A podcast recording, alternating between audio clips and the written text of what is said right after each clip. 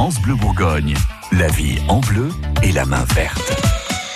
On a la banane dans la vie en bleu, votre magazine de la vie de tous les jours. Gilles Sonnet, vous êtes notre expert en plantes d'intérieur. L'été est encore un petit peu loin et du coup on a des, des envies d'exotisme. Ce matin, le bananier d'intérieur. C'est une belle plante. Euh, on pense toujours au bananier, euh, euh, la grande, grande plante, etc., qui fait des bananes.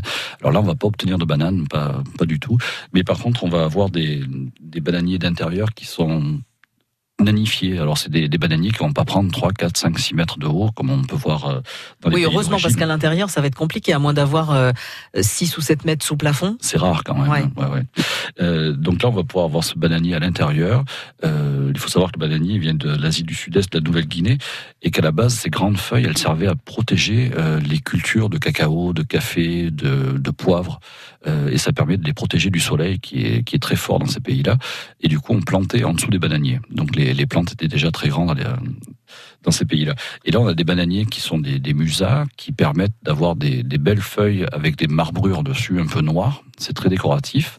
Euh, ça demande très peu d'entretien et c'est des plantes qui vont monter entre euh, 80 cm et 1m50, 1m, 2 mètres, voilà, maximum. Donc vous disiez pas moyen d'avoir des bananes parce que en fait ce sont des plantes qui ont été modifiées ou parce que dans Alors, nos climats c'est même pas la peine. na- man- nanifié, en fait. Ouais, C'est-à-dire donc on n'a même pas des des- mini bananes euh, Non. dessus. Non, c'est très rare en fait. Il faudrait, euh, dans ce cas-là, les sortir l'été, les rentrer l'hiver, etc. Donc il y a d'autres variétés qui font des bananes. On peut planter des bananiers à l'extérieur, mais là, ce sont déjà des plantes plus plus grandes. Ouais, mais planter des bananiers à l'extérieur euh, ici en Côte d'Or. alors, euh, très très protégées. On en voit euh, très proche d'ici, euh, dans la dans la rue de de Fontaine à Dijon. Euh, on, on trouve un, un ou deux bananiers euh, et ça marche.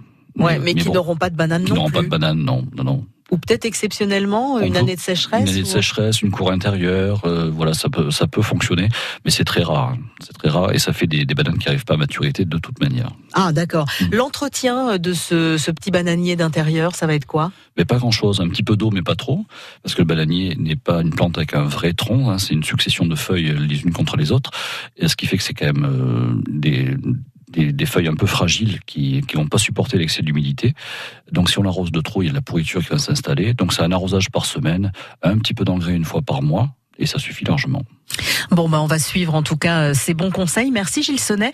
Conseils à retrouver avec euh, tous les autres, tous ceux de nos experts sur francebleu.fr. France Bleu Bourgogne.